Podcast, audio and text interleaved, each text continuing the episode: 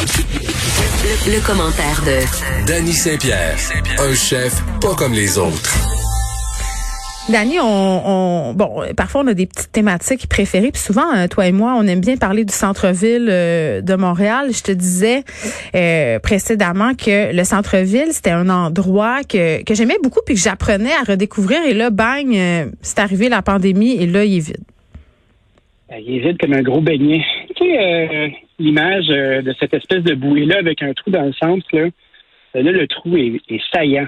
C'est drôle parce qu'aujourd'hui, euh, j'ai une belle conversation avec une amie qui dirige un hôtel, euh, l'hôtel W à Montréal, puis on discutait un petit peu des enjeux, euh, que c'était de passer de 85% de taux d'occupation à 10 tu pour une bannière prestigieuse comme celle-là, qu'est-ce que ça implique?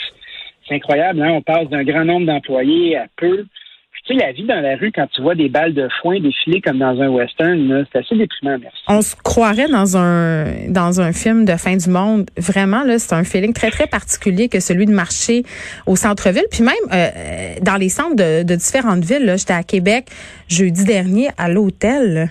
Il n'y a pas un chat là. Il n'y a pas un chat là.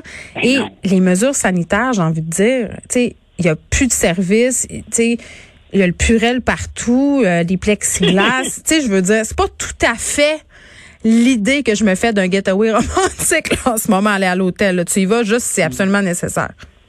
Ouais, c'est un peu soviétique comme patente. Là. C'est dry, mal sale. Tu sais, tu, tu te demandes euh, qu'est-ce qu'on va faire pour la suite? Moi, je trouve qu'on devrait déjà commencer à, à envisager que Montréal, c'est une région, comme les autres. Tu sais, tout l'été, là, on s'est dit, on va aller en Gaspésie, on va aller au lac Saint-Jean, on va aller faire ça, on va aller faire ça. Puis on dirait que nous, médiatiquement, on est toujours gênés de parler de Montréal. Fait que moi, là, j'ai décidé que j'en avais assez et que j'allais prêcher pour ma paroisse. Parce que Montréal, pour moi, c'est pas un gros bloc monolithique, c'est plein de petits villages qui se côtoient, qui ont des identités distinctes. Toi, tu habites dans le chic coin de Rosemont, je crois. Hein? Oui, j'habite à Rosemont, puis euh, l'une des raisons pour lesquelles j'ai choisi ce quartier-là, euh, c'est parce que c'est un petit village. Et c'est ce que je trouve qui est singulier à Montréal. On a ces quartiers villages qui ont leur ambiance distinctive, leur commerce distinctif, euh, leur façon de faire aussi. Tu sais, il y a des vibes très, très différentes que tu sois, par ben exemple, dans Villeray, dans Petit Bourgogne, dans Rosemont, sur le plateau. Et c'est ce que je trouve euh, qui fait la richesse de cette ville. Ah, tu sais, quand on va, mettons, dans des grandes villes du monde comme à New York ou euh, on va à Paris, tu sais, euh, oui, on a un itinéraire, mais juste le fait d'être là, c'est le fun. Je pense que quand on se donne la peine de découvrir les quartiers de Montréal, tu sais, moi j'habite dans le Myland, là, fait que tu sais, je suis au royaume de la file de monde qui attendent pour les bagels. Mais c'est quoi? Moi aussi, je la fais la file parce qu'ils sont vraiment bons sont à côté de chez nous, puis quand je marche, puis ça sent le sésame, ben, je suis activé. Puis cette espèce de, fait euh, historique juif-là qui est en place, puis la dualité de la, communauté anglophone puis francophone, moi, je trouve ça chouette. J'ai l'impression que Montréal aurait besoin de son Québec en ce moment. Parce que les gens, euh, à chaque fois qu'ils ont envie d'aller en vacances, ben ils veulent soit se payer du soleil ou s'en vont dans un tout inclus, euh, boire dans une tasse thermo puis péter à la face. Puis après ça, ils vont prendre leur bel argent culturel puis ils vont la dépenser partout ailleurs dans le monde. Moi, je pense que Montréal vaut la peine. Puis toutes les activités culturelles sont encore en place. Ça, c'est un message d'intérêt public, je crois. Puis en même temps, est-ce que tu comprends les gens d'être un peu rebutés à l'idée de venir à Montréal en ce moment? Parce que là, premièrement, on est classé zone orange. Ça, c'est une chose. oui, zone orange. Hein? On est jaune-orange. on est orange et ce n'est pas la vague du NPD là, c'est la vague du coronavirus. Eh, on a ça. pas des comptes non plus là. Ben non, puis ben c'est ça. Puis on n'arrête pas toi et moi euh, de parler de la difficulté de circuler, de parler des rénovations, de parler que c'est tough. Tu sais fait qu'en même temps, on prêche pour notre paroisse aujourd'hui, mais je veux dire circuler à Montréal en ce moment et la contamination communautaire, ce sont deux facteurs qui peuvent être assez rebutants merci là. Ah, c'est sûr. Mais en même temps, on ne sait pas combien de temps va durer cette histoire-là, puis comment ça va se passer. Euh, c'est bien, bien, difficile. Et moi, j'avais un autre truc euh, duquel j'aurais aimé discuter avec toi aussi, euh, si tu permets, parce que j'ai remarqué qu'à tous les jours, tu te commandes du Uber. tu commandes de la livraison. Je ne vais pas te stouler devant tout le monde, là. tu sais, tu as une bonne vie, puis tout ça, on travaille fort. Non, mais attends, attends. Je, je, vais, attends, je vais faire un, un mea culpa, là. Tu sais, moi, je suis travailleur autonome, OK? Puis, à tous les trois mois, il faut faire une euh, déclaration de TPS TVQ.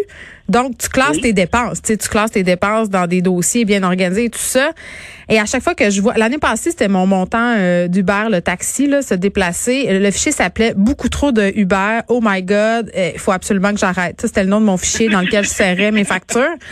Et là, on dirait que j'ai transvidé mon impulsion de Uber sur le Uber et donc se commander de la nourriture. Et sérieusement, c'est astronomique les sommes que je dépense là-dedans. Quand je compile mes dépenses, là, je capote. Sérieux, c'est deux retraites. Deux retraites. C'est sûr. Ah, c'est sûr. Puis tu as quand même, euh, as quand même un comptable d'amour qui est là pour te le rappeler régulièrement. Inquiète-toi pas. Inquiète-toi pas, il me le rappelle. Eh boy. Mais moi, quand, quand, j'ai vu ta facture tout à l'heure, parce que je suis tout le temps curieux, moi étant opérateur de restaurant, ben, je regarde une facture de, de 22,97. Le total, c'est le, le prix du produit. Bon, 15,99. Il y a des taxes. Puis il y a des frais de livraison de 3,99. Mais imagine-toi donc euh, le commerçant, là, quand il, euh, il, revend sa nourriture à Uber pour qu'elle soit livrée ou acheminée, il y a 30 qui s'en va. Fait que ça, ça veut dire que Uber, sur ton bill là, de 15,99 de frais de départ. Pour une salade. Une salade. Une salade. Fait 5 d'un côté, puis 4 de l'autre. 9 Fait que le commerçant l'a vendu 10 à peu près, puis Uber s'est fait 9. C'est assez hardcore, ça, hein? Quand tu regardes ça, non? tu fais comme Mais je sais, je sais, Dani. Il faut que je recommence à, faut que je recommence à me faire des lunchs. Je faisais ça l'an passé, j'étais super bonne. Ça que tu commandes. J'aime ça, que je commande. Je vais commander d'abord. Parce que, mais je pense qu'il faudrait trouver d'autres modèles de livraison où euh, d'habitude les gens se déplaçaient un petit peu vers le resto. Tu sais, de temps en temps, quand tu es au bureau, puis toi, tu es une fille super occupée, euh, t'as pas le temps de bouger trop trop, ça va. Tu sais, si vous avez deux minutes, là, puis vous êtes capable de le faire, le petit chemin, là, Dites-vous que cet argent-là, elle, s'en retourne à faire des jobs dans votre quartier, puis elle s'en va pas à Silicon Valley pour euh, faire des jobs là-bas, mettons. En même temps, OK, mais moi j'ai une question là, parce que la plupart de la, raison pour laquelle je commande sur Uber Eats, c'est que les restaurants préférés euh, que moi euh, j'aime bien encourager là, n'offrent pas le service de livraison. Fait qu'à un moment donné, pourquoi ces endroits-là ben, en tout cas, puis je pose ma question, puis je me dis, je vais y répondre moi-même dans le sens que ça coûte cher à, euh, avoir un livreur, mais c'est la raison pour laquelle je me tourne vers euh, Uber Eats. Ben, c'est comme si on avait euh, on avait évincé la, profession de livreur. Tu sais, avant, tu avais ton livreur de pizza dans ton quartier, puis il faisait ça, puis il couvrait un certain territoire, puis ça fonctionnait comme ça, puis tu pouvais pas aller d'un bout à l'autre de la ville. Ouais, puis tu peux pas juste manger de la pizza tout le temps, là? Ben non, parce que tu vas finir avec une phase de pizza, puis ça, c'est non. Ça, les gens aiment vraiment pas ça. Mais avec Uber, tu es capable de te faire livrer euh, un truc d'un bar puis l'autre. C'est ta capacité de payer. Ça, c'est bien intéressant. Mais moi, ce que je trouve euh, assez intense, ben, c'est les frais qui sont perçus après ça. Puis ces frais-là, ben, évidemment, euh, oui, c'est une commodité, mais c'est vraiment, c'est vraiment fou. Puis après, quand tu une shot. Oui, puis après, ben, oui, oui. Uber s'est abattu littéralement sur cette industrie-là. C'est comme la misère sur le pauvre monde. Et j'ai envie de te dire, quand tu as un problème avec ta commande, là, bonne chance. Ah bonne chance. C'est certain. Ah, la décadence du capitalisme, hein, rendu là, quand tu fais, euh, bon, OK, on est C'est surtout la euh, décadence, je sais pas si c'est la décadence du capitalisme ou le service à la clientèle automatisé, là. Parce qu'Uber, c'est pas le, seul endroit où tu peux pas parler à un humain. Là. Dès que tu achètes des affaires en ligne, euh, que ce soit euh, par des compagnies qui vendent seulement en ligne, euh, si tu as un problème avec ta commande, que tu veux te faire rembourser, que tu veux avoir autre chose, bonne chance. Bonne chance pour parler à un humain et bonne chance aussi pour avoir du service parce qu'ils s'en foutent. Ils s'en foutent là, carrément de toi. Là. Au bout du compte, là, ils ont des bureaux ailleurs. Qu'est-ce que tu veux? Ils savent très bien qu'il se passera rien, même si t'es pas content. C'est le dernier de leurs soucis. Oui, puis il y a comme une, habitude qui s'est faite, tu sais, c'est comme quand tu fais la commande à l'auto chez McDo puis il te manque un truc, hmm. tu vas sûrement finir par y retourner pareil. Le marketing ben est assez fort pour faire ça.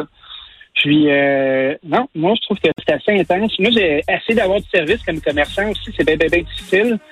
Euh, donc moi je vous dirais, euh, allez chercher votre stock le plus que vous pouvez. Je pense que ça, c'est une bonne recommandation à faire. Oui, puis là, peut-être qu'il va y avoir des salles de resto qui vont être obligées de refermer. Fait que ça va être le retour du take-out. Danny, hein? Euh, puis hier, je parlais des... Toi, as-tu peur de ça? Là? Il nous reste 30 secondes, mais que les restos referment? Ben, moi, je pense qu'ils vont fermer. Euh, ah, tu penses? Je, pense que des modèles d'affaires euh, euh, post-COVID vont être bien, bien, bien utiles. Puis il y a plein de gens qui sont déjà en place. Pour le take-out?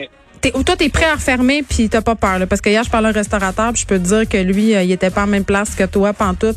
Si jamais on refermait, euh, je pense qu'il va y avoir des conséquences euh, dramatiques.